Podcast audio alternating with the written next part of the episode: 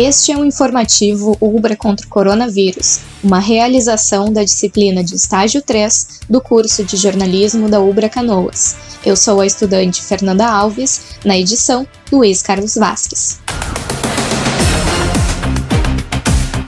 O Telesus, serviço criado pelo Ministério da Saúde com serviços à distância para a população, está realizando ligações automáticas pelo número 136. O objetivo do Ministério da Saúde é monitorar a situação do coronavírus no país e mapear áreas de risco de contágio.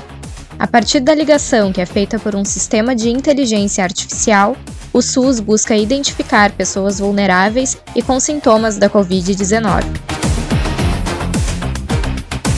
Nesta semana, o governo federal começou a pagar a segunda parcela do auxílio emergencial de 600 reais. Os primeiros a receberem o auxílio foram os beneficiários do Bolsa Família.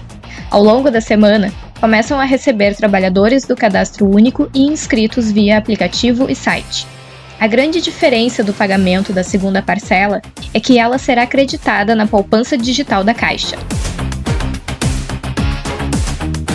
Ainda sobre o auxílio emergencial, a Caixa lançou um canal de comunicação para que a população possa verificar se tem direito ao auxílio emergencial. Através do número 111, é possível verificar se o CPF já está inscrito no cadastro único. Essas informações também se encontram no site auxilio.caixa.gov.br.